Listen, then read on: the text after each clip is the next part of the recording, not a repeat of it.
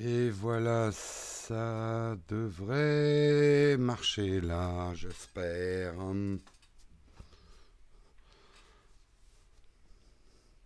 C'est bon, c'est bon, je suis là, je suis là. Désolé, j'avais, j'ai du retard ce matin, j'avais oublié la clé de l'atelier. J'ai dû faire demi-tour, donc je suis un petit peu à la bourre. Je vous demande juste une seconde, je vais me verser de l'eau chaude dans mon thé.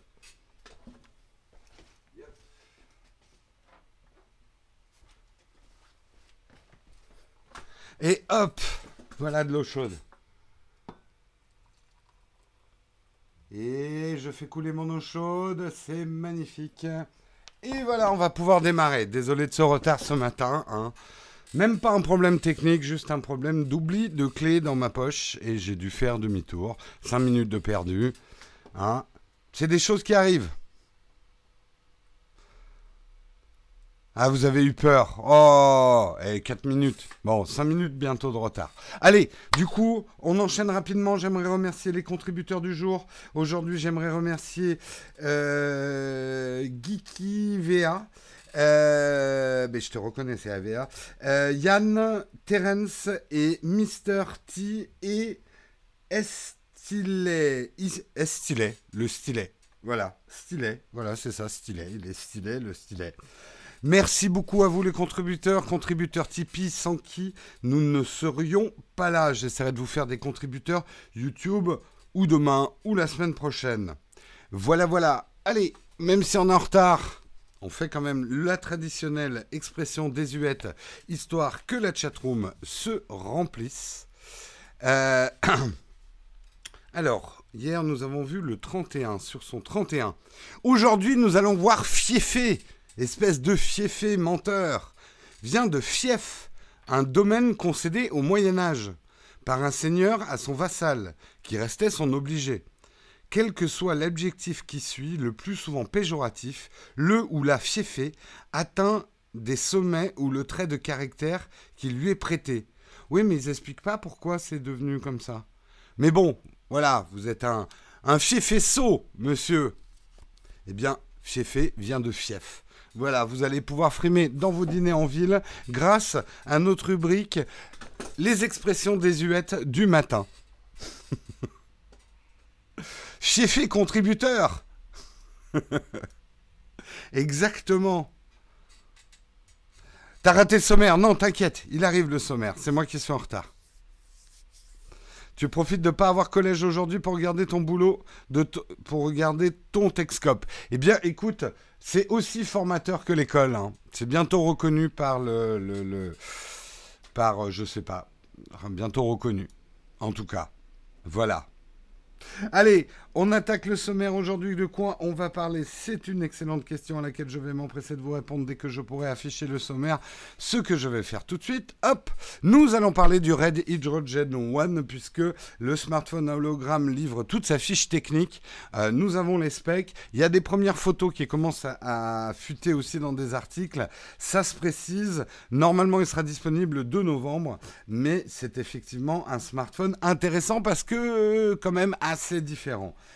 On en parlera justement. Ensuite, on parlera d'Apple. Apple, le champion, le, chevalier Bayard de la vie privée, euh, sans peur et sans reproche, en tout cas, on espère.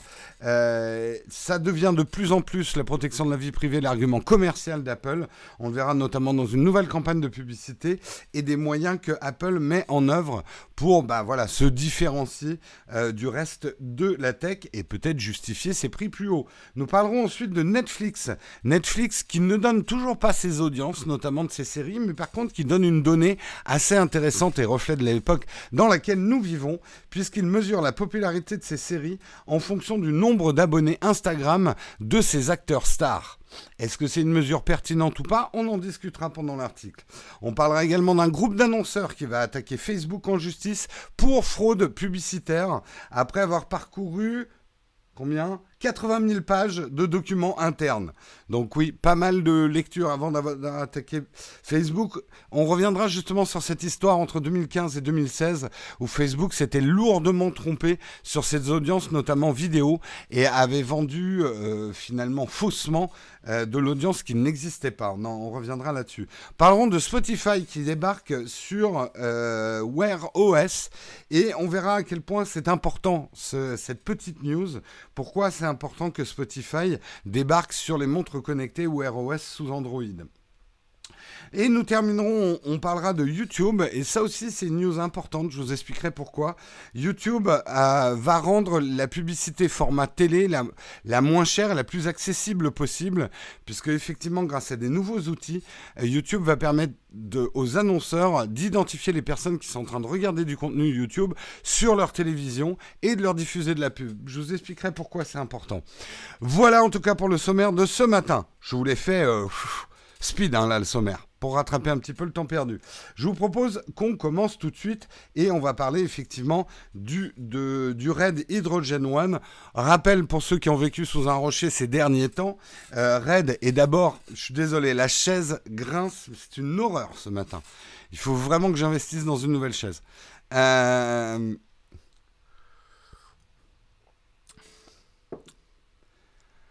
pourquoi tu parles si vite ce matin? Parce que je suis en retard. Red est une marque de caméra, de cinéma. Donc ça a été déjà une surprise quand on a appris qu'ils allaient lancer sur le marché déjà très encombré des smartphones. Petite parenthèse, vous avez vu le nombre de smartphones qui sont annoncés? Il y en a quasiment un par jour en ce moment. Pour un marché qu'on dit moribond et saturé, là on est franchement moi je suis en overdose. Si je devais faire une vidéo pour tous les smartphones qui sont sortis, euh, bah, je serais mort quoi. En gros, euh, voilà. Euh, je sors une vidéo hier et tout le monde me dit Oh, mais pourquoi tu parles pas du Huawei P20 Il vient de sortir.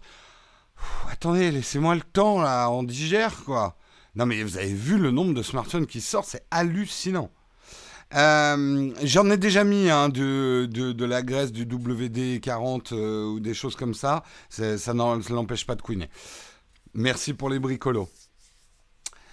J'ai déjà mis de l'huile. J'en ai déjà mis. J'ai tout essayé. Bref, euh, tout ça pour dire, est-ce que dans ce marché encombré, il y a de la place pour un smartphone? Oui, si il est, à mon avis, vraiment différenciant. Et c'est l'offre que va faire Red. C'est un smartphone tant par le design que par finalement son utilité et sa cible qui est très segmenté et très segmentant. C'est très très positionné comme une caméra de poche euh, son prix également, hein, parce qu'il sera bien au-delà de 1000 euros. Euh, mais ce qui est intéressant là aujourd'hui, c'est qu'une image en fuite aurait permis d'avoir les specs. Alors je vais vous montrer un petit peu ça. Euh, voilà à quoi, ça on savait, à quoi ressemblerait l'hydrogène one. Donc c'est un parti pris, on va dire, de design très très affirmé. Hein, on dirait une, une, poignée de bâtons de ski hein, par certains aspects. Et euh, la fiche qui est affûtée, c'est celle-ci. Je vais essayer de vous l'afficher en plus grand. Euh, donc, qu'est-ce qu'on apprend avec cette fiche? Euh, ben, Pas mal de choses. Je vous laisse regarder 5 secondes et après je retourne à mes notes parce que là j'ai du mal à lire l'image. Vous voyez, on voit un petit peu l'interface ici qu'il va y avoir. Hop là L'interface et le dos, comment il va se présenter. Et euh, au niveau des specs, euh, ce qu'on apprend, c'est un écran LCD. Alors c'est LCD, c'est pas de l'OLED courageux de lancer un truc à plus de 1000 euros avec euh, du LCD de nos jours. 5,7 euh, pouces, oui, mais il sera holographique, justement, compatible H4V pour les hologrammes, avec une définition de 2560 par 1440. Je vois déjà ici les vidéos qui vont dire, mais mon Dieu, ils n'ont pas un écran OLED, ils sont foutus, etc. Enfin, on sait qu'il vaut mieux un bon LCD qu'un mauvais OLED. 6 euh, Go de RAM, donc plutôt, on va dire, dans la moyenne haute du marché actuel des smartphones en RAM. Espace de stockage de 128 Go, donc ça commencera à 128 Go. On n'en attendait pas moins, vu qu'une de ses fonctions, ça va être quand même d'enregistrer des vidéos et de prendre beaucoup de photos. Double capteur arrière de 12,3 mégapixels avec flash LED. Ok. Double capteur avant, donc euh, ça, il suit la mode aussi du doublage des capteurs avant. Je vous rappelle, le Pixel 3 fait ça aussi. De 8,3 mégapixels. Une batterie, grosse batterie, 4500 mAh, port USB-C, ouf. Euh, lecteur d'empreinte latéral, donc le lecteur d'empreinte digitale ne sera pas sous l'écran ou quoi que ce soit ou ce genre de truc. Pas de Face ID a priori. Ça sera un lecteur d'empreinte digitale sur le côté. Peut-être assez bien vu. Euh, bon, on en reparlera euh, si je le teste un jour. Haut-parleur stéréo en façade avec son surround à 3D. Double SIM et micro SD, ça aussi. Alors, j'aimerais bien qu'il fasse un système intelligent de micro SD pour pouvoir éjecter facilement les micro SD parce que si on l'utilise comme caméra, ça serait malin d'avoir un système qui permettrait de sortir la SD assez facilement et pouvoir en mettre une autre quoi si on filme avec. Prise jack. Ah, bah oui forcément une caméra. La prise jack aujourd'hui, moi, elle me paraît plus tellement utile pour des, je sais, je vais en, français certains, pour de l'écoute. Mais par contre, la prise jack reste vachement importante pour de l'entrée audio et notamment mettre des micros, des micros externes. Donc ça aurait été une grave faute de goût de ne pas mettre une prise jack sur une, telle caméra smartphone. Euh, bouton latéral dédié à l'appareil photo, donc déclenchement euh, euh, déclenchement facilité, je pense, de la photo et probablement de lancer l'enregistrement en caméra, et une connectique pour fixer des modules. Parce que moi, ce que je pense, et beaucoup partagent cette analyse aussi, ce que Red cherche à faire, c'est lancer... En fait, c'est un, un smartphone capteur qui va lancer, c'est-à-dire il y aura un capteur avec une optique qui lui permettra de fonctionner euh, tout seul, en mode caméra de poche, mais l'idée que Red a derrière, c'est de nous vendre des accessoires, probablement des plus grosses optiques ou euh, des plus grosses euh, capacités de caméra qu'on viendra clipser en fait sur ce capteur. Et à ce moment-là, l'hydrogène One deviendra surtout un moniteur de contrôle en fait euh, de, de ce module caméra quoi.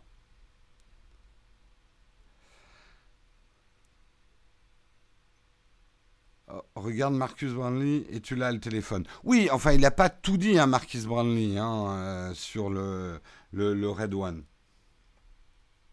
Il n'a pas tout dit, mais effectivement, euh, lui, ça va être un des premiers euh, informés là-dessus. Je ne trouve plus mon article. Pour le quoi Pour le quoi? Attendez, j'ai un petit problème. Ah J'arrive plus à récupérer mon article. Euh, hmm. Petit problème technique. Bon, euh, c'est pas bien grave. Euh, on voit aussi hein, dans l'image qui a leaké que je vous, que je vous remets, on voit des choses effectivement comme euh, le, en fait le dos, ça sera euh, du Kevlar et de l'aluminium, donc c'est un parti pris. À mon avis, il n'aura pas du tout de recharge sans fil. Euh, oui, Red fait des caméras modulaires. Et je pense que tout le truc, on le voit, hein, il y, a un gros connecteur, là regardez le, côté dos, en bas, Modular Expansion Pogo Connector, gros connecteur, euh, pour pouvoir effectivement ajouter des modules. On voit aussi la disposition donc des caméras, un gros module photo avec des optiques qui sont pas si grandes que ça. Donc euh, à voir effectivement, moi là où je suis curieux, c'est au niveau euh, de la taille du capteur. Qu'est-ce qu'ils vont mettre comme taille de capteur? Bon, après, le parti pris design en fera certainement le smartphone le plus moche du monde pour certains et pour d'autres, un bon outil de travail. Le côté rugged avec les poignées antidérapantes sur les côtés, euh, c'est vraiment prévu effectivement pour les vidéastes pour avoir un produit qu'on tient bien en main. Mais c'est sûr que c'est pas le smartphone.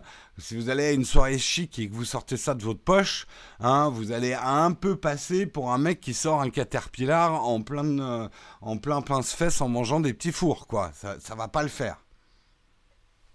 Oui, c'est un appareil photo qu'on met. Bah, disons, ça, on le dit de plus en plus. Moi, des, une des réflexions les plus stupides que j'ai dans mes vidéos euh, quand je parle des, appareils photo de, de smartphone, c'est les gens qui me disent Ah, mais pour le même argent, tu peux acheter un appareil photo. Mais ça sert pas du tout à la même chose. Comme je l'ai répondu à certaines personnes, comparer un smartphone à un appareil photo plus gros, c'est comme comparer une voiture électrique et un vélo électrique. Les deux servent à la même chose au final, pour une voiture et un vélo à vous déplacer, pour un appareil photo ou un smartphone à prendre une photo. Mais le vélo électrique, il va être mieux que la voiture s'il y a des bouchons dans certaines situations. En termes d'agilité, le vélo électrique sera mieux. Maintenant, tu me mets sur l'autoroute avec mon vélo électrique, j'ai l'air d'un con. Alors qu'en voiture, je me démerderais mieux. Donc, comparer un appareil photo avec un smartphone, pour moi, c'est complètement débile. Par contre, augmenter la puissance de ces caméras de poche, de ces appareils photo de poche, est tout à fait pertinent. Parce que, je vous le dis, et vous allez le voir dans la prochaine vidéo qu'on sortira quand on l'aura fini, il y a plein de scènes, et si vous regardez mon Instagram, on vous a montré hier, il y a plein de scènes des vidéos qu'on vous produit, qu'on tourne au GH5, mais il y a aussi des scènes qu'on tourne avec un smartphone. Et on mélange les deux. C'est tout à fait faisable.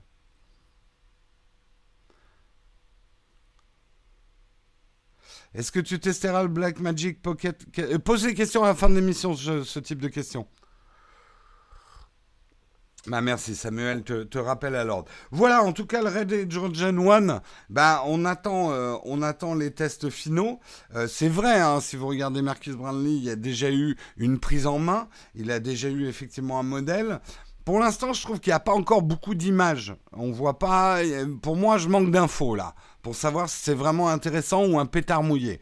Est-ce qu'il va vraiment être disponible de novembre? On verra, il a déjà pris un petit peu de retard. Euh, c'est pas facile de se lancer sur le, marché du smartphone, hein, quand même. C'est courageux, on va dire, de la part de Red, pour un marché en plus, quand même, euh, carrément un marché de niche, quoi. Prévision de prix, bien au-delà de 1000 euros. Pour moi, Red est précurseur d'un nouveau marché. Le vrai enjeu, c'est est-ce qu'aujourd'hui... Le problème, c'est qu'ils vont sur un marché de niche de gens assez exigeants en caméra. Est-ce qu'ils vont se satisfaire d'une caméra de poche euh, qui aura forcément des limitations?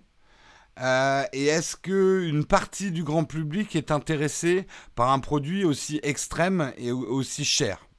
Ça, à voir. À voir, à voir.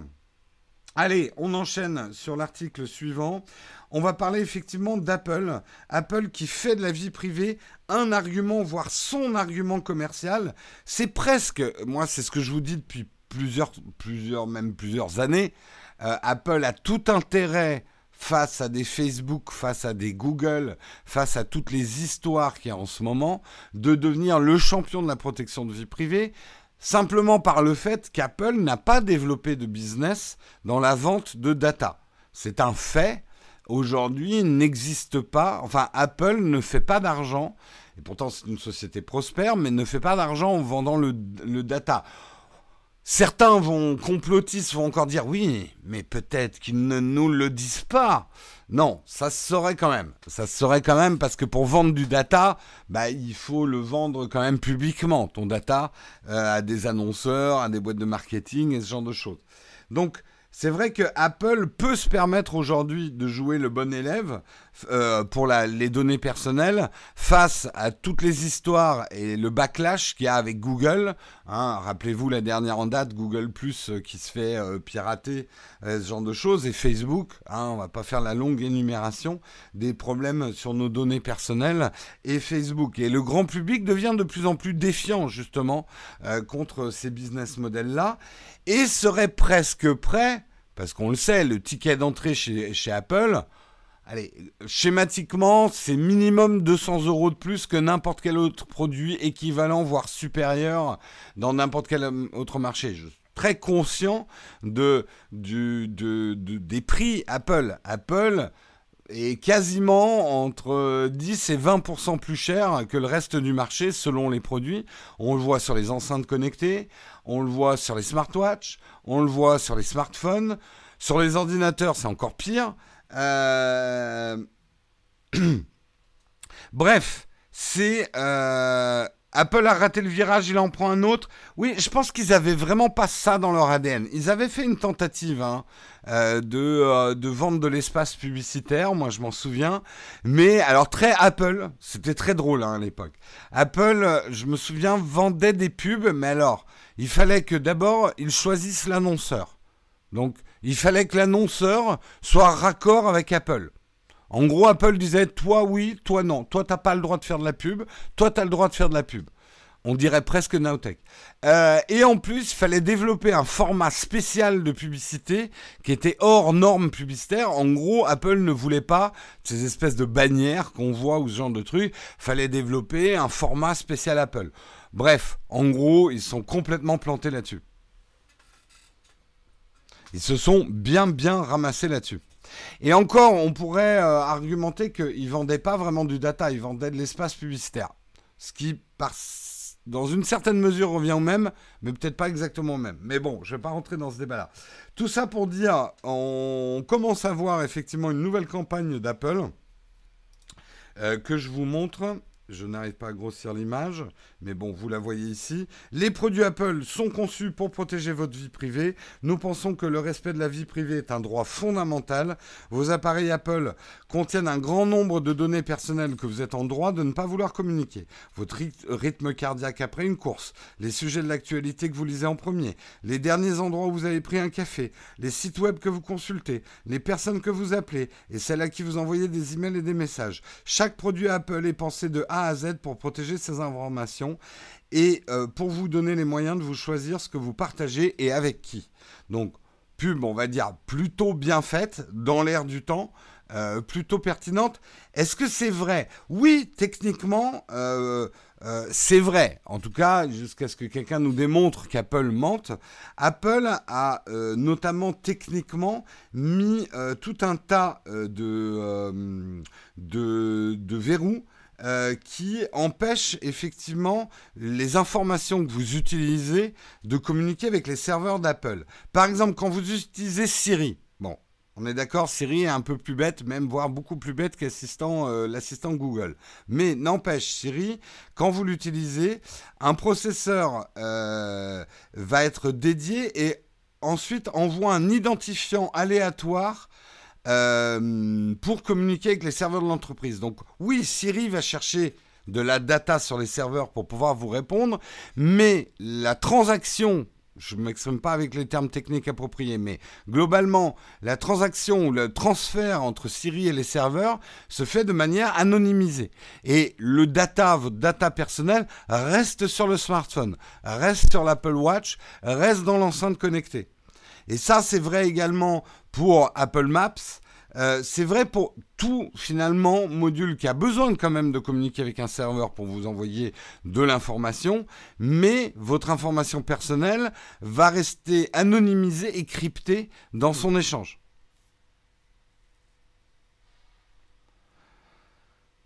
Siri ne se déclenche pas tout seul. Si, regarde. Baisse la luminosité de 10%. Ça n'a pas marché. Vous voyez hein, Ça marche très bien, Siri. Je la refais. Baisse la luminosité à 10%. Ah, ça marche vraiment pas aujourd'hui. Vous voyez, c'est tellement anonymisé que ça marche pas du tout. Chiffré, pas crypté. Oui, pardon. J'ai fait une erreur de langage. C'est bien. Ah non, je sais pourquoi. Non, non, non, non, non, non, euh, arrêtez de vous moquer. On est euh, justement, on est en train de tourner des trucs de l'Apple Watch et elle n'est plus sur le téléphone, enfin, elle n'est plus appairée au téléphone euh, qui a le, le, le contrôle, le home pour les ampoules You d'ici. Voilà. Hier, ça marchait. Oui, oui, non, mais on, a, on trafique beaucoup avec nos Apple Watch là parce qu'on est en train de tourner une vidéo. Voilà.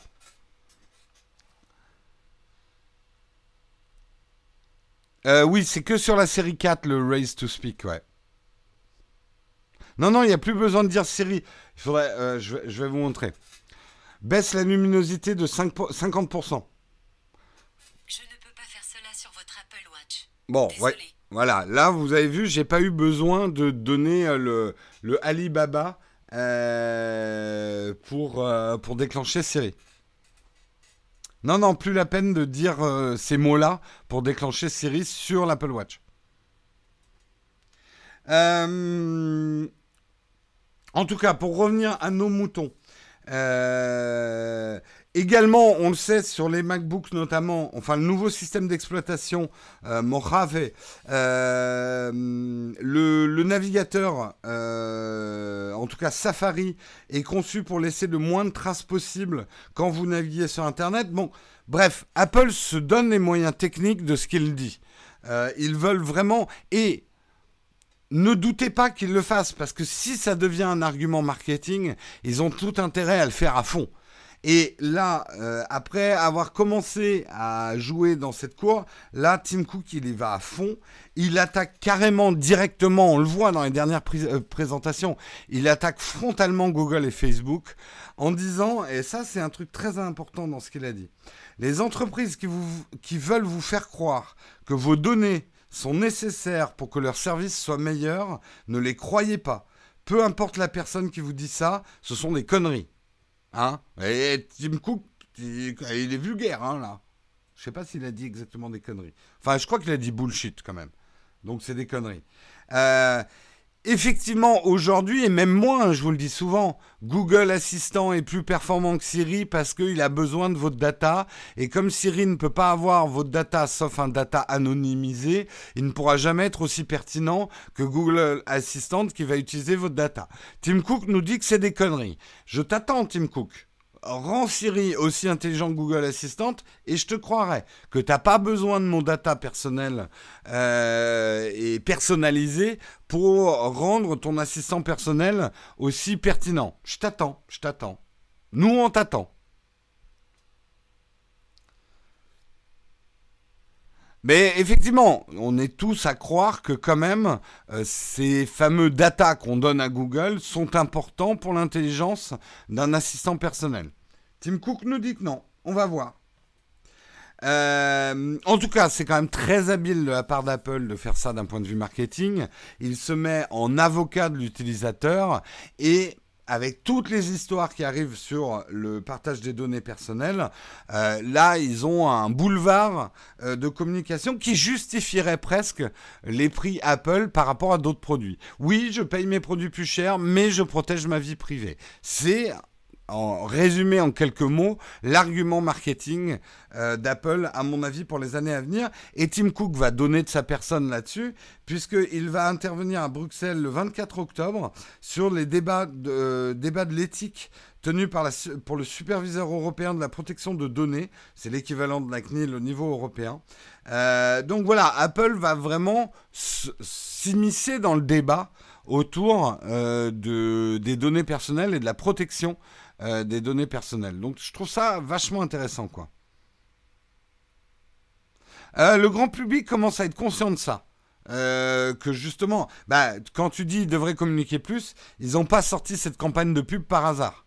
Là, on est dans de la pub, tu vois, de la pub avec autant de mots c'est quand tu cherches vraiment à faire passer un message fort sur l'écologie, sur ta manière de fabriquer les produits, ou ce genre de trucs. C'est presque un manifeste. Quand tu sors une page de publicité avec autant de texte écrit, c'est un manifeste de marque. Et de plus en plus de gens, euh, moi je vous le dis, je ne fais que rapporter un fait. Mais de plus en plus de gens autour de moi, je les entends dire, j'étais très Android avant, mais en fait, je vais passer chez Apple parce que je suis prêt à payer plus pour protéger ma vie privée. Donc le message passe.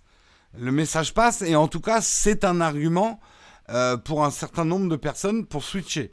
Donc, preuve que la stratégie d'Apple marche en termes de marketing.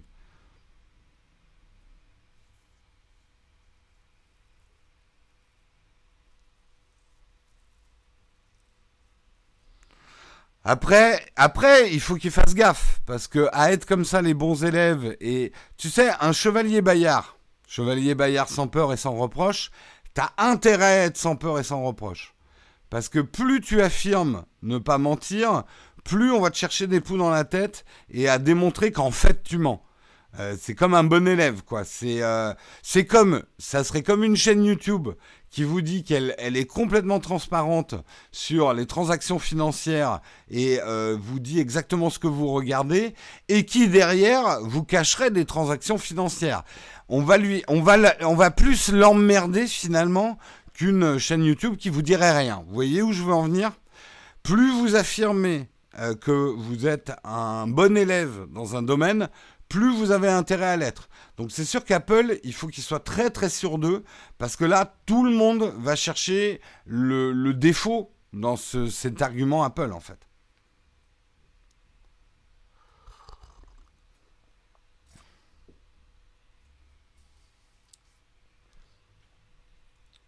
Critiquer Google et après être son client.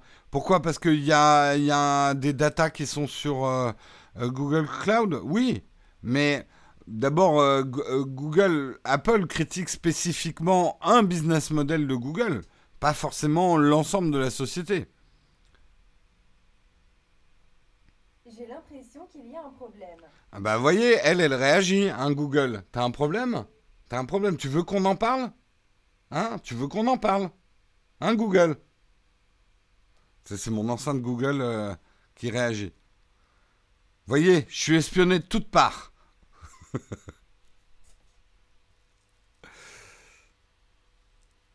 Tu sais, euh, Samsung est client d'Apple et Apple est client de Samsung. Hein, ils se critiquent quand même. Hein. Ça n'a jamais rien. Tu sais, le marketing, c'est pas la vraie guerre. Hein, c'est juste du marketing. Bref, allez, on continue. Mais je trouvais que le sujet était intéressant. On va parler pourquoi Netflix mesure la popularité de ses séries en fonction du nombre d'abonnés Instagram de ses acteurs. C'est vrai que euh, Netflix aujourd'hui fait un peu chier, on va dire, toute la profession parce qu'ils ne veulent pas donner leurs audiences. Enfin, je vous dirai à la fin qu'il y a certaines audiences qui fuitent et c'est énorme hein, chez Netflix. Ils veulent pas ne pas les donner parce qu'elles sont basses ou quoi que ce soit, mais je pense qu'ils ont d'autres raisons de ne pas les donner. Mais justement, ce qu'ils disent un petit peu Netflix, c'est que on a aujourd'hui d'autres manières euh, de dire qu'une série est populaire ou pas. Et c'est très intéressant. Ils ont fait passer un slide à leur réunion annuelle d'actionnaires, où ils présentaient d'ailleurs des résultats indécents et excellents. Euh, ils montraient, alors là on voit effectivement euh, des séries comme Stranger Things avec le nom des acteurs et combien euh, d'abonnés ils avaient gagné sur Instagram. Euh, grâce aux séries. Et pour Netflix, c'est une mesure hyper importante pour jauger du succès d'une série. C'est-à-dire pour eux, une série qui marche bien, et on le voit avec Stranger Things, on le voit avec 13 euh, Reasons Why, on le voit pour Casa de Papel, on le voit... ça c'est quoi cette série? Je ne l'ai pas vue. C'est écrit trop petit. Euh, mais on le voit pour tout un tas de choses, effectivement, tout un tas de séries. Alors, soyons honnêtes, c'est plutôt les séries, on va dire, ados, jeunes adultes. Euh, donc, effectivement, un public qu'on va beaucoup retrouver sur Instagram. Mais les chiffres sont effectivement assez édifiants. Euh, puisque par exemple euh, Catherine Langford, euh, qui avait 100 000 abonnés sur Instagram en 2017, juste avant le lancement de 13 Reasons Why par Netflix, en deux saisons et son énorme succès médiatique, elle a maintenant 12,4 millions d'abonnés sur son compte Instagram. le plus flagrant... attendez, le plus flagrant ah oui, c'est mon autre Apple Watch qui est en train de vibrer dans ma poche. Je me demandais ce que c'était. Euh, le plus flagrant, c'est par exemple euh, la fameuse actrice euh, de Stranger Things, Millie Bobby Brown. en fait, elle, a même créé son Instagram spécifiquement pour la sortie de Stranger Things. Donc elle a commencé à 0 million et aujourd'hui elle a 17 millions d'abonnés sur son compte Instagram. Et elle a vraiment créé son compte. C'est là où, où le Bon, on pourrait argumenter longtemps, mais aujourd'hui, les acteurs, notamment les acteurs de la jeune génération, se servent aussi d'Instagram pour promouvoir leur propre célébrité. Donc, c'est un espèce de cercle. Ils vont profiter effectivement de leur présence dans une série pour augmenter leur nombre Instagram, mais ils vont se servir d'Instagram aussi pour augmenter leur notoriété. C'est une, une machinerie qui devient de mieux en mieux huilée. Moi, je suis assez euh, épaté, étant une, vieille rosse de la pub, euh, de voir ces nouvelles générations qui ont presque un sens inné euh, du marketing et là où des vieux croulants comme moi, on était obligé de faire des stratégies et tout ça, ils le font instinctivement. Je vois comment des jeunes youtubeurs arrivent à se mettre en avant avec différents réseaux sociaux, en augmentant leur Instagram, ils augmentent... Voilà, il y a, y a aujourd'hui tout un mix marketing euh, de mélange entre les réseaux sociaux, les publications, qui on est, mais en même temps, c'est pas exactement qui on est, c'est un personnage. Waouh, c'est des trucs. Avant, on avait des agents pour, euh, pour vous, vous concevoir ça. Euh, j'ai l'impression que certains jeunes, en tout cas, ils ont vraiment ça dans le sens. C'est vachement intéressant. L'acteur de Plus belle la vie. Ah bah ils ont dû augmenter leur euh, leur, J'ai plus qu'à jouer dans une série Netflix. Ouais. Non mais déjà faites grimper mon Instagram à 10 000 comme ça je pourrais mettre des liens dedans. Allez. Si vous n'êtes pas abonné à mon Instagram, go go go. Euh, en tout cas, c'est assez intéressant parce que Netflix dit que son refus de communiquer des audiences envoie un message clair aux observateurs qui se, plaignent de ne pas pouvoir comparer les audiences des productions Netflix à d'autres diffuseurs traditionnels. Et euh, Netflix leur dit le monde a changé, vos mesures d'antan n'ont plus de sens. Mesurer l'audience d'une série, ça n'a pas de sens. Le branding autour d'une série, et notamment avec Instagram, j'ai dit branding bien sûr, euh, autour d'Instagram, est presque plus important parce que c'est ça qui va asseoir dans le temps euh, une série et c'est pas faux ce qu'ils disent, parce que si on mesure uniquement l'audience d'une série, il y a plein de séries qui seraient arrêtées en saison 1.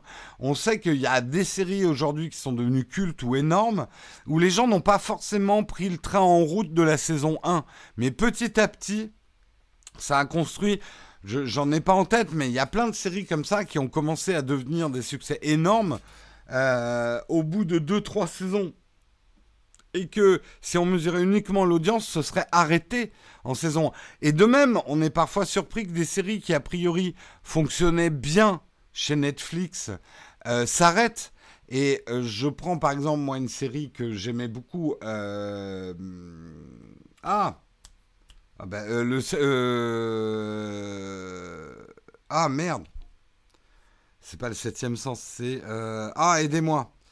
Ah merde merde merde merde.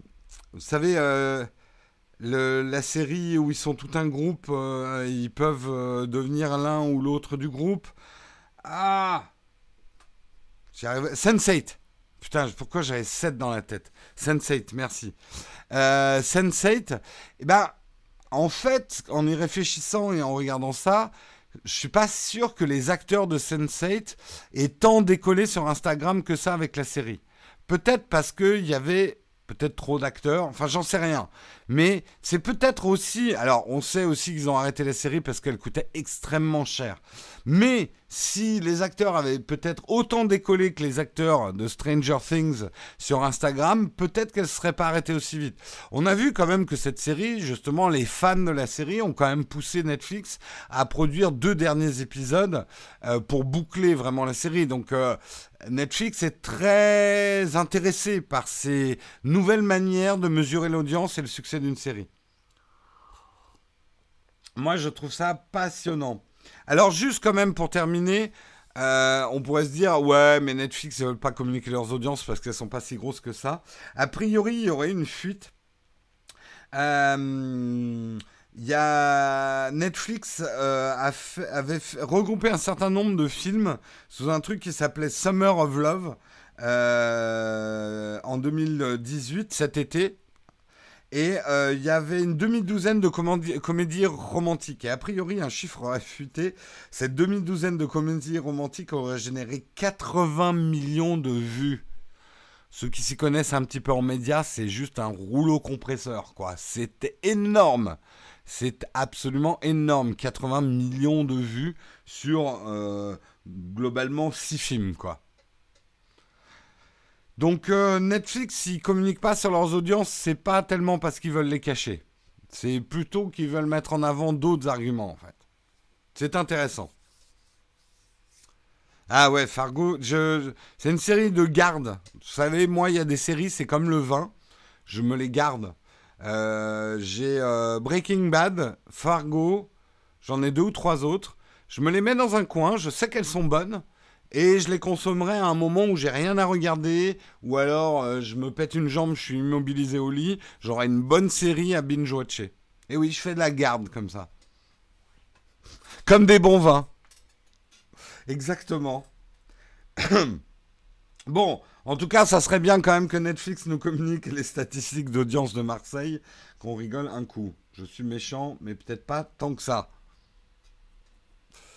Est-ce que j'ai déjà vu Lost? Bien sûr que j'ai déjà vu Lost. J'ai même regardé jusqu'à la fin Lost. Et pourtant, c'était bien merdique à la fin. Autant c'était génial la première saison.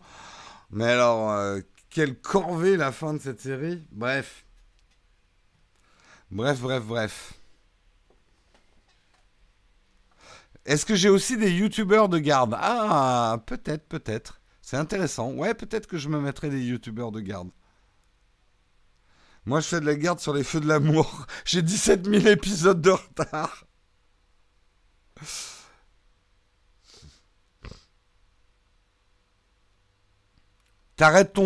Tu arrêtes ta contribution. Là, c'était génial du début à la fin. Désolé, Kylian, je suis pas corruptible à ce point-là. Hein. Elle est nulle la série sur la fin. Pour moi, c'est mon avis. Maintenant, si tu décides d'arrêter ta corruption parce que nous ne partageons pas les mêmes opinions, tu me déçois. Tu me déçois et bah, arrête ta contribution. Je veux que des gens qui ne me déçoivent pas en contributeur. T'as vu l'espèce de chantage que je te fais? Oh là là, alors là, ça part sur les, sur les, les discussions de série. L'os m'a perdu. Pascal, cette blague, hein, on l'a faite dès la saison 1. Hein. Je suis perdu dans Lost. Hein.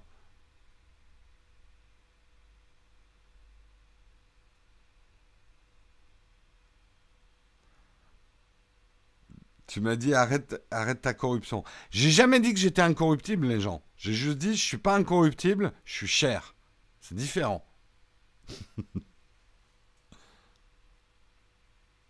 Euh, penses-tu qu'on se dirige vers une folie de dématérialisation, un peu comme en 2010 quand les constructeurs voulaient connecter tout ou n'importe quoi? Oula, c'est une vaste question, et, Vilou, et qui n'est peut-être pas dans le sujet tout de suite. Mais repose à la fin de l'émission. Euh, euh, oui, je pense qu'on va de plus en plus vers la dématérialisation, mais c'est pas forcément l'interconnexion de tout. Je vois, tu, veux le dire par rapport à l'interconnexion d'Instagram euh, et, de Netflix? Bah non, je pense que c'est pas du tout incohérent. Aujourd'hui, effectivement, on va dire le succès d'un influenceur, le terme est détestable, mais il existe, se mesure beaucoup à son nombre d'abonnés Instagram. C'est une évidence. Euh, c'est une donnée marketing. Aujourd'hui, je ne vais pas vous le cacher, euh, moi, c'est devenu un argument presque aussi important que mon nombre d'abonnés, mon nom de YouTube, mon nombre d'abonnés Instagram. Et comme je suis très faible sur Instagram, ça m'aide pas dans mes négociations euh, de sponsoring avec des marques. Euh, donc il va falloir que je bosse mieux mon Instagram, ça c'est clair.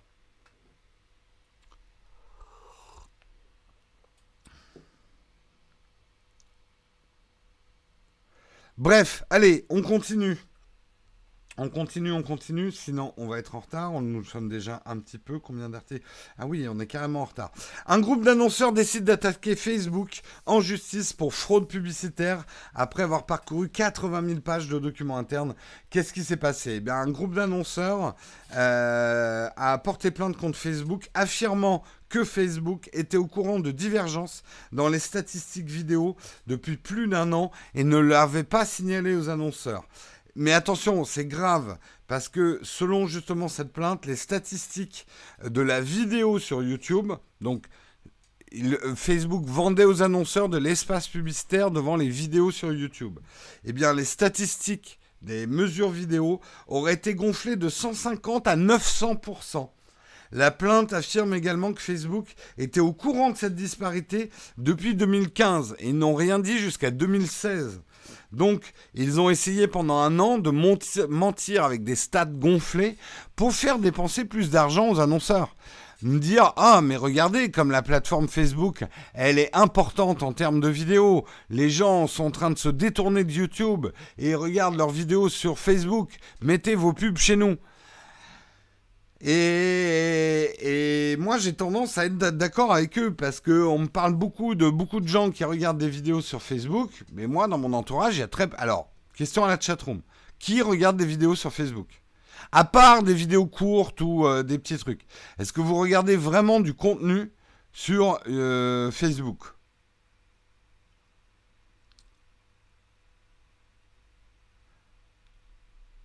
Jamais. Alors plutôt qui regarde du contenu sur Facebook? Bon, on n'est pas représentatif, mais quand même, c'est important.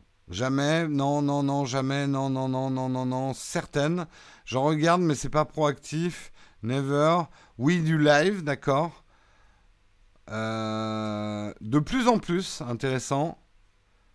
Jamais, je n'y vais pas, non. Très très peu, jamais. Trop mal fichu.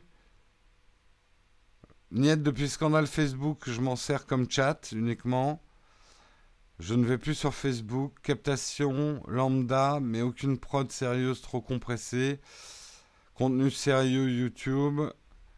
Oui, mais des documentaires intéressants, Emmerich. C'est pas assez organisé. Je savais même pas qu'il y avait des vidéos longues sur Facebook, d'accord, très peu. Juste des fails, les lives. La qualité est pas terrible sur Facebook. Ouais, euh, et, c'est vrai que, bah, souvenez-vous, hein, on en parlait euh, il y a quelques années, même dans Techscope, on disait ouais, Facebook quand même, ils ont des chiffres impressionnants hein, en vidéo. Mais en fait, ces chiffres étaient faux. Alors, on va me dire mais comment c'est dégueulasse, machin. Alors, je ne veux pas défendre Facebook, mais je le sais juste d'expérience personnelle. Ça vous semble simple de compter des vues, ça vous semble simple de compter des clics. Eh bien, en fait, ça l'est pas. Compter sur Internet, et je l'ai appris à mes dépens hein, de, mon expérience, ça peut être extrêmement compliqué. Surtout, on peut facilement faire des erreurs. Regardez euh, dans vos usages, quand vous regardez une vidéo, il vous arrive parfois euh, de la regarder euh, bah, sur des devices différents, votre ordi, votre smartphone, machin.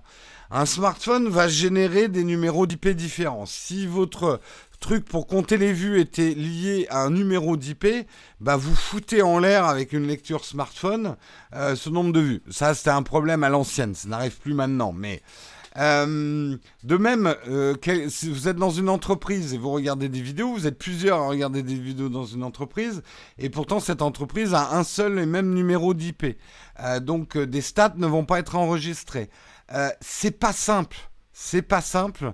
et à partir de quel moment on considère que quelqu'un a regardé une vidéo? Parce qu'une vidéo, il peut l'avoir lancée par erreur.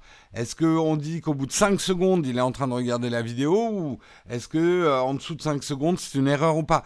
Il y a plein de paramètres en fait pour compter des vues.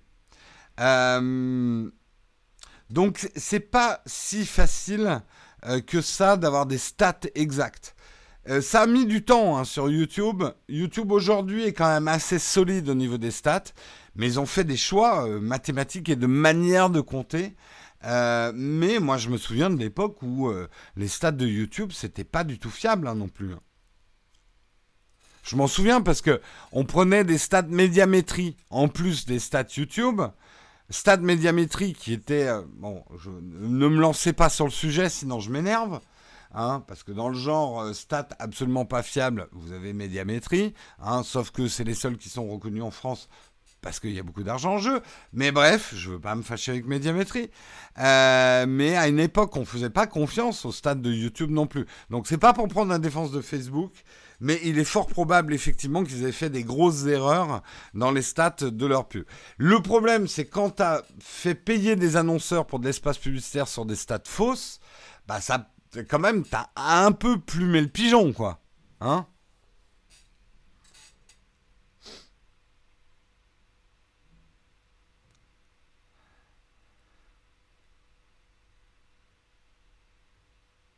Oui, il y a également le fait que Facebook ait de la lecture automatique. Oui, bien sûr que ça, ça booste aussi les stats de vidéo. Oui, oui, euh, effectivement, euh, YouTube affine de plus en plus ses vues et on sait que oui, il y a eu des grosses chutes de vues chez certains YouTubeurs. Il y avait aussi des pratiques qui consistait à, Il y avait des méthodes à une époque pour gonfler ses vues Il y a encore des méthodes aujourd'hui, mais ça devient de plus en plus difficile. Ou alors, il faut vraiment payer des fermes de Chinois qui regardent tes vidéos. Je dis Chinois, c'est euh, des fermes, voilà, des fermes de vue. J'aurais pas dû dire pardon, excusez-moi. C'est très sectaire de dire ça. Mais euh, ça devient de plus en plus dur de, de booster euh, artificiellement le nombre de vues. Tu peux t'acheter encore des followers et des chaînes le font hein, aujourd'hui. Hein. Je, pense que c'est un, secret de Polichinelle, mais il y a des chaînes qui se sont payées euh, des abonnés. Hein. Euh, et assez cher d'ailleurs. Bah de toute façon c'est simple. Quand vous voyez une chaîne qui a énormément d'abonnés, mais qui fait finalement assez peu de vues. Alors il y a deux phénomènes. Euh, on a beaucoup d'abonnés, j'allais dire morts. C'est pas qu'ils sont morts, mais euh, il y a des gens qui sont abonnés à une époque à votre chaîne YouTube et qui ne la regardent plus. Donc c'est normal qu'il y ait des grosses disparités entre le nombre d'abonnés et le nombre de vues. Mais quand vous voyez des chaînes où il y a d'énormes disparités entre le nombre d'abonnés, qui vont avoir un million d'abonnés et qui font pas plus de 50 000 vues sur une vidéo, vous pouvez vous dire qu'il y, y, a un petit truc chelou, quoi.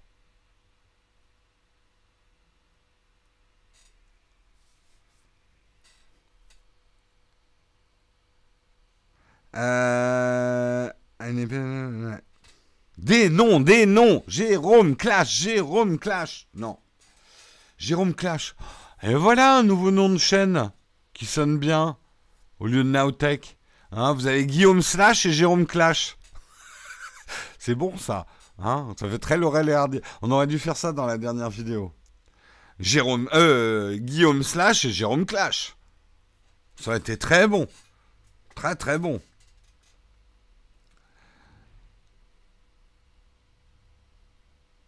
Je vais être en retard. Samuel, tu as raison. Je traîne, je traîne dans mes articles. Bon, en même temps, j'avais 5 minutes de retard hein, au démarrage. Allez, on va parler de Spotify. Spotify qui débarque euh, sur Wear OS. Pourquoi c'est important? Wear OS n'est pas mort. Hein, les montres Android ne sont pas mortes. Alors oui, Samsung les a laissés tomber. Euh, mais vous avez quand même pas mal de marques qui utilisent Wear OS. Et là où c'est important, euh, c'est que dites-vous bien que Spotify n'existe pas sur l'Apple Watch, puisque Apple, dans sa grande pingrerie et dans son côté, je, j'enferme tout dans mon écosystème, met vachement, et ça c'est un truc qui me saoule, euh, met vachement en avant euh, Apple Music sur l'Apple Watch en termes de fonctionnalité, et pour l'instant, on ne peut absolument pas utiliser Spotify ou YouTube Music ou d'autres trucs. Alors, on peut le contrôler. Hein. Vous pouvez quand même monter, baisser le volume, passer à la piste suivante et tout ça. Moi, je le fais avec YouTube Music et mon Apple Watch. Mais vous ne pouvez pas télécharger des titres si vous êtes premium. Euh, et les usages sont quand même beaucoup plus réduits. Et c'est pareil sur leur enceinte connectée. Donc c'est un signal fort voit Spotify en adoptant Wear OS. En disant, vous êtes Spotify, peut-être pas le moment de passer chez Apple si vous voulez continuer à profiter des services Spotify en plein, alors, ils l'ont fait, mais c'est à demi réussi parce que le Spotify sur Wear OS ne permet pas de télécharger des titres hors connexion sur votre Wear OS, sur votre montre connectée Wear OS. Ça ne veut pas dire qu'ils le feront pas, peut-être dans une V2, mais là, du coup, ça fait un peu pétard parce que c'est un des avantages dont on veut absolument profiter quand on a un abonnement premium, c'est de pouvoir télécharger des titres pour pouvoir écouter sans connexion. Et euh, c'est ce que permet par exemple l'Apple Watch si vous avez Apple Music. Donc, euh, mais c'est quand même un signal fort en disant on existe sur Wear OS. Au fait, on n'existe pas sur Apple Watch on sait que Spotify et Apple Music, ça commence à fighter sévère. Ça va fighter sévère. Chacun essayant de construire son précaré. Allez, et on termine par une petite news qui vous intéressera peut-être pas, mais je vais essayer de la rendre intéressante et vous expliquer pourquoi c'est important. YouTube euh, vient de lancer un nouveau format publicitaire pour les annonceurs. Ce format, vous le savez, euh, aujourd'hui, euh, YouTube peut très bien déterminer sur quoi, moi j'ai les stats, je vois sur quoi vous regardez mes vidéos. Est-ce que vous les regardez sur un smartphone? Alors je vois pas vous, toi, j'ai pas ton nom, je sais pas le modèle de smartphone avec lequel tu me regardes, mais je sais que globalement, j'ai un certain pourcentage de gens qui me regardent au smartphone, d'autres sur tablette, d'autres sur un ordinateur et d'autres sur un écran de télé.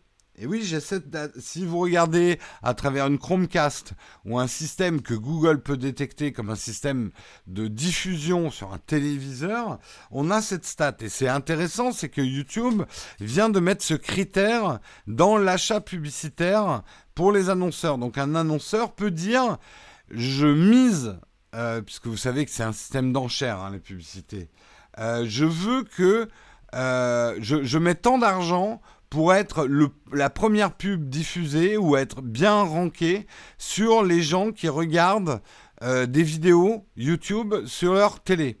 En quoi c'est important?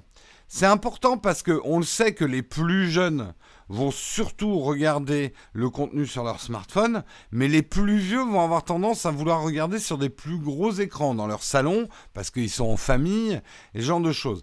Et une pub télé, ça vaut mais mille fois plus cher qu'une pub sur YouTube aujourd'hui. Euh, une pub qui passe à la télé, si vous regardez les, les pratiques publicitaires des chaînes de télé, ça vaut hyper hyper cher les pubs télé. Et pourtant, ça fait pas toujours plus d'audience que YouTube. Mais bon, le marché publicitaire est construit comme ça pour l'instant. Donc là, ça permet à YouTube d'arriver en direct, en frontal sur le marché publicitaire des télés. Donc leur leur saper encore un petit peu plus, euh, leur couper l'herbe sous le pied, et de proposer des formats qui ont le prestige, on va dire, l'ancien prestige, le vernis décadent de la télévision, euh, de, la pub télé, tout en disant, ouais, on est quand même vachement moins cher qu'une pub euh, sur TF1, hein, les gars. Hein. Donc, et ça, c'est hyper important pour YouTube, et je vais vous expliquer pourquoi c'est hyper important pour vous. Parce que ça va permettre à YouTube d'aller chercher des annonceurs qui aujourd'hui ne communiquent pas sur YouTube. Des gens qui vendent des voitures, qui vendent du parfum, qui vendent... Les gros budgets publicitaires sont pour des cibles qui ont plus de 30 ans. Et les cibles de plus de 30 ans, elles ne sont pas encore beaucoup sur YouTube. Aujourd'hui, YouTube est quand même le domaine des plus jeunes. Mais les plus de 30 ans, on va dire les plus de 25 ans, viennent à YouTube, mais souvent à travers le téléviseur en regardant plutôt à travers une Chromecast et ce genre de choses. Donc en donnant un signal aux annonceurs qui peuvent toucher directement cette population-là, euh, YouTube va siphonner des budgets publicitaires qui étaient plutôt à la télé. Et pourquoi c'est important pour vous C'est que ça va engendrer aussi la diversification des émissions. Naotech, euh, débilement, on va dire, ou euh, à la manière d'un Don Quichotte, dès le début, dès la formation de la chaîne, un de mes grands leitmotifs, c'était de dire je veux faire une chaîne YouTube que les gens aient envie de regarder sur leur télé, donc avec une qualité d'image, de montage et de son. Et j'ai mis 5 ans, et j'y suis pas encore. Euh, pour moi, j'y suis pas encore, mais c'est ce qui me motive d'en passer dix fois plus de temps que les autres youtubeurs, que certains youtubeurs sur des montages, c'est de me dire je veux donner envie aux gens de me regarder soit sur des smartphones de très haute définition, soit sur des télés. Et euh, de mettre en 1080p, de pousser le truc. Je veux pas être un contenu euh, qu'on regarde comme ça d'un coin de l'œil, machin. C'est en tout cas moi ce qui me motive en me disant, parce que je suis pas un fou, je viens de la publicité, comme ça j'aurai un contenu prêt le jour où YouTube offrira ce type de publicité pour un public plus âgé. Donc vous voyez, c'est tout un calcul dans ma tête. Hmm. Hyponomie, ton raisonnement est faux. Tu dis les vieux n'auront plus de TV. Mais comment allons-nous faire pour les feux de l'amour? Mais peut-être qu'il y aura les feux de l'amour sur YouTube, ou un équivalent des feux de l'amour sur YouTube. C'est ça, aujourd'hui, quand vous regardez le contenu YouTube, il est assez monolithique. Et il s'adresse surtout aux jeunes. Et aux très jeunes surtout. Il y a très peu de diversité en fait sur YouTube, dans les formats des émissions, euh, etc. D'amener un nouveau public euh, qui a traditionnellement plus envie de regarder sur sa télé à YouTube va permettre une diversification des émissions. Et ça, c'est hyper intéressant.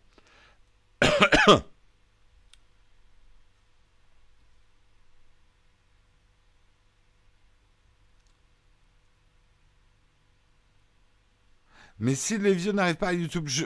alors pourquoi vous parlez de vieux? Je vous parle de, plus de 25 ans, c'est pas vieux quand même. Je suis pas en train de vous parler des cinquantenaires et au-delà. Et euh, qui viennent d'ailleurs quand même sur YouTube. Hein. On voit les stats gonfler d'année en année.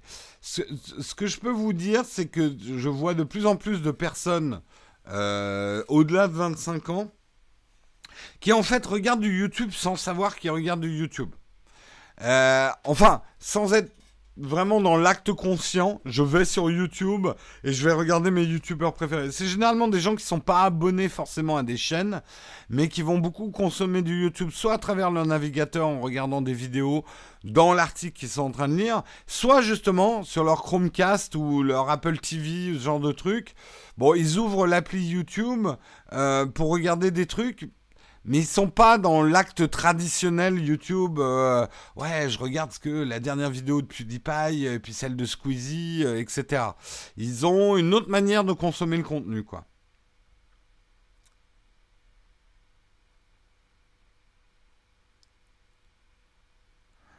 Marion n'a pas de télé. Moi non plus. Enfin, ma télé ne me sert. Je n'ai. Ça fait 10 ans, je crois que j'ai pas diffusé de la télé sur ma télé. Euh, pour vous dire, j'ai jamais réglé les chaînes sur ma box. Je ne les ai jamais réglées. Je pourrais pas regarder euh, la télé en fait. Parce que je la regarde jamais. Les rares moments où je regarde la télé hertzienne, on va dire, euh, bah, je mets Molotov. Je lance l'application Molotov, quoi. Donc, ma télé n'est pas une télé.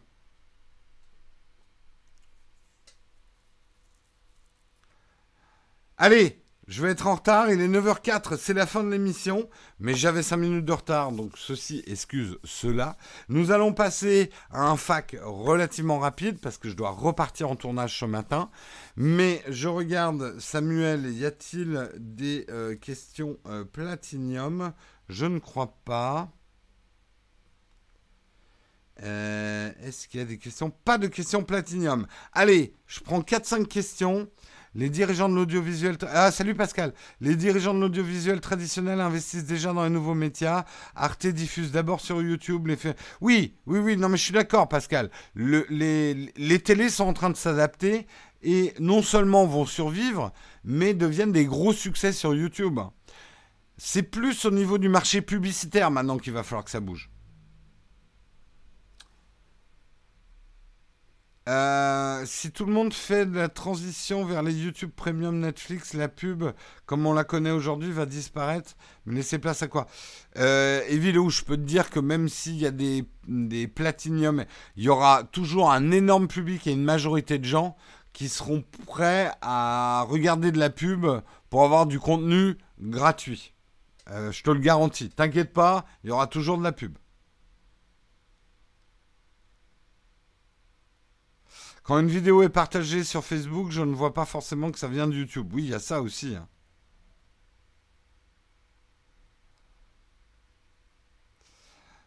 Le nouveau Huawei Mate Pro est-il meilleur que l'iPhone 16 Je ne sais pas, je ne l'ai pas testé et je ne sais pas si je testerai en fait. Parce que j'ai pas de contact chez Huawei et euh, là en ce moment j'ai pas le temps. Donc je peux pas dire, mais t'inquiète pas, il y aura plein de mes collègues qui vont faire des comparatifs. Mais je peux pas te dire. Tout ce que je peux te dire, c'est que c'est pas une fiche de spec qui nous en dit plus que ça. Quand je vois les gens qui sont là à hurler dans les commentaires de ma dernière vidéo, oh, mais tout ça est écrasé par le Huawei Mate P20 machin. Mec, tout ce que tu m'as montré, c'est une fiche de spec. Et c'est pas parce qu'il y a trois objectifs et un plus grand capteur. Tu sais, je pourrais t'en citer des smartphones qui avaient des plus grands capteurs et qui faisaient des moins bonnes photos, des moins bonnes vidéos. C'est pas un argument absolu. Aucun argument d'une fiche de spec est un argument absolu. Donc, moi, je suis, j'open mes chakras, hein. Je suis prêt à dire. Et c'est même pas un score des XO qui me fera dire qu'une caméra est meilleure qu'une autre. Le score des XO, c'est une donnée hein, euh, sur, un, sur un tout. Pourquoi ne pas arrêter les pubs? Bah, Si tu les pubs, tu arrêtes le commerce. Donc, si tu te poses la question pourquoi, on de, pourquoi il y a la pub, et en fait on se passerait très bien de la pub, si tu y réfléchis bien et que tu creuses un peu, c'est comme si tu arrêtais le commerce. Si on fait plus de pub, on fait plus de commerce. Donc est-ce que tu veux que tous les commerces disparaissent et qu'on n'ait que des magasins d'État qui nous proposent des produits uniques? C'est une question que je pose.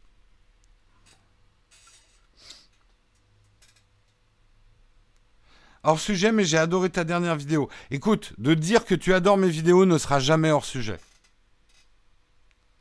Si tu devais partir de YouTube, quelle plateforme t'intéresse actuellement?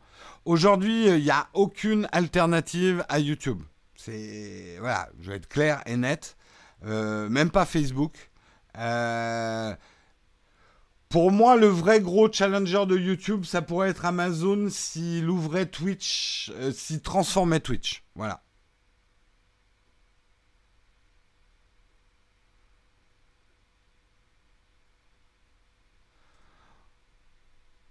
On réduit, le commerce? Bah, En fait, tu veux un changement, enfin, vous voulez un changement politique profond, et c'est tout à fait votre droit. Maintenant, il faut explorer les alternatives et vraiment les explorer jusqu'au bout. Dans commerce et libéralisme, il y a aussi le mot liberté. C'est tout ce que je dis. Mais après, je ne veux pas partir dans une discussion politique. Non, tube, ça. Enfin, je veux dire des tubes, j'en vois un par mois. Hein. Je veux pas être méchant. Euh, je... Et je reçois quasiment un mail tous les trois mois de mecs qui lancent des trucs genre tube. Le nouveau truc qui va bouleverser YouTube parce que beaucoup plus, puis protège, data. Je veux bien les croire et je trouve ça génial. C'est des initiatives sympas. Mais ils vont avoir d'abord beaucoup de problèmes parce que diffuser des vidéos, ça coûte très cher, même en peering. Euh, peut-être beaucoup moins empirique, mais quand même, ils vont avoir des problèmes techniques quand ils arriveront à des masses d'audience de YouTube, et surtout, ils n'y arriveront pas. YouTube aujourd'hui est un rouleau compresseur. Donc ils n'arriveront pas à faire venir des producteurs de contenu à des trucs genre PeerTube parce que on va faire quatre vues là-dessus quoi. C'est bah écoute, euh, Dailymotion, euh, je, veux absolument pas être méchant avec Dailymotion, euh, mais Dailymotion va voir combien de... Parce qu'on y est hein, sur Dailymotion. Hein. Vous le saviez même pas, mais on y est sur Dailymotion. Et allez voir le nombre de vues qu'on fait sur Dailymotion.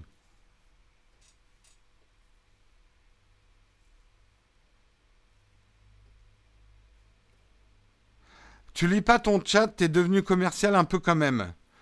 T'as raison, Harddisk, je lis plus le chat. Hard Disk utilise la technique de la provoque dans la chatroom pour se faire remarquer. Analyser un influenceur à l'œuvre. Comment se faire remarquer au milieu de la foule? Une petite provocation. et tu es sûr de te faire remarquer. Analysons un influenceur dans son milieu naturel. non, Marion ne travaille plus chez Dailymotion. À quand une nouvelle vidéo sur le Shadow? Ah ben je pensais que vous en aviez marre que je parle du Shadow. Parce que j'en ai une, hein. J'en ai une en préparation. Mais c'est pas tout de suite. Pour l'instant, je suis dans ma saison iPhone. Euh, Netflix peut concurrencer YouTube. Non, il joue pas sur le, il joue pas sur le même élastique.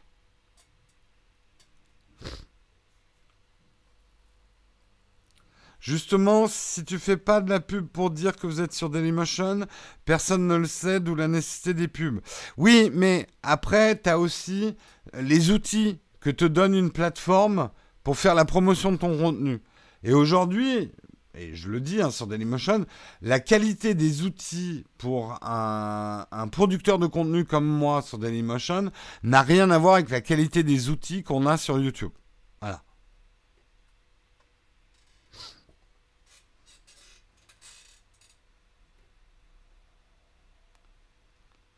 Il faut y aller, Jérôme, t'as pas un tournage à faire. Ouais, non, mais c'est intéressant en même temps. On s'en fout des tournages.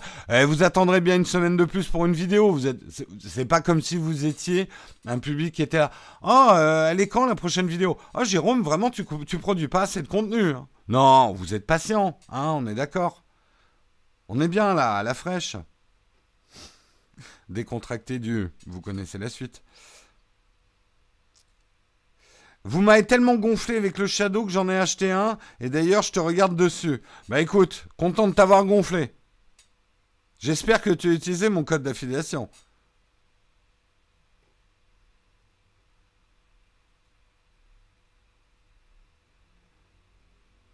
J'hésite à reprendre le Shadow pour un an. Je pense que ça va être mieux, de mieux en mieux. Écoute, euh, là, je veux pas être over-promising, comme on dit. Euh, mais le dernier patch, euh, moi j'ai constaté, en tout cas chez moi, hein, Attention, je m'exprime pas pour l'ensemble du monde de la France. hein. Euh, mais chez moi, j'ai constaté, et pourtant, j'avais pas tant de problèmes que ça. Mais là, je trouve que c'est vraiment stable. Pour vous dire, j'ai eu une grosse panne hier, mais en fait, la panne, elle venait de chez SFR et pas de chez Shadow. Alors moi je suis en bêta royaume de test. hein. Je ne sais pas si la dernière euh, mise à jour a été déployée sur l'ensemble des Shadows.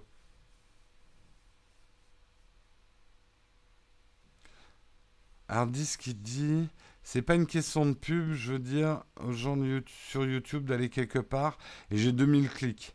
Mais dans le long terme, c'est les algos de Discovery qui font tout. Oui, et là, il a raison, Hardis, quand il vous dit ça. On peut hein, dire aux gens de faire ci ou ça. C'est ce qu'on essaye de faire, hein, ce qu'on appelle les influenceurs. Euh, mais euh, la vraie puissance- de YouTube, c'est quand une de vos vidéos est recommandée ou quand vous achetez de l'espace publicitaire pour faire de la promotion de vos vidéos. Ça, c'est une manière hein, de faire gonfler une chaîne YouTube hein, aussi. Et c'est peut-être quelque chose que je ferai euh, dans l'avenir. Je l'ai jamais fait encore.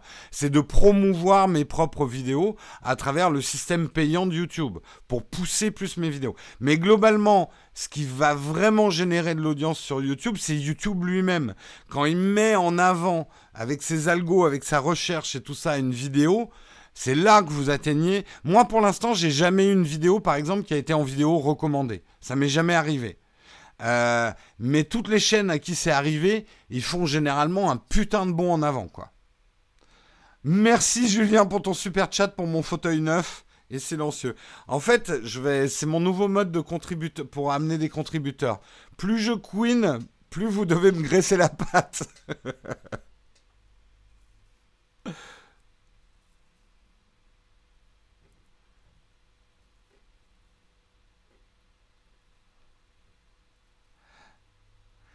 Euh, allez, je lis quelques questions après, il faut vraiment que j'y aille. Euh, pourquoi dire que les specs ne comptent pas sur un smartphone et ne parler que de ça pour les appareils photo? Non, les, je j'ai jamais dit que les specs ne comptaient pas, mais les, les specs ne permettent pas de juger. Et c'est pareil pour un appareil photo. Jamais je n'ai jugé un appareil photo sur les specs. Hein. «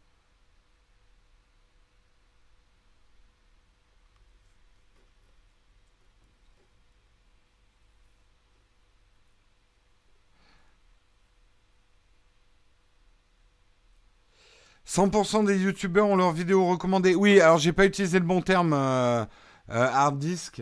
Euh, c'est, tu sais, quand t'as une vidéo qui est dans les vidéos, je sais pas là, sur la page où je vais jamais là, où il y a que des gens qui jouent à Fortnite à poil là, les recommandations, ou je sais pas quoi. Enfin bref. La, page, euh, oh, je sais plus comment ça s'appelle. Les mises en avant, voilà. Tendance, voilà. J'ai jamais eu une vidéo en tendance, c'est ça que je voulais dire. Mais regarde, euh, c'est Guillaume. Lui, il avait eu sa vidéo en tendance. Ça a fait décoller sa chaîne de ouf, quoi.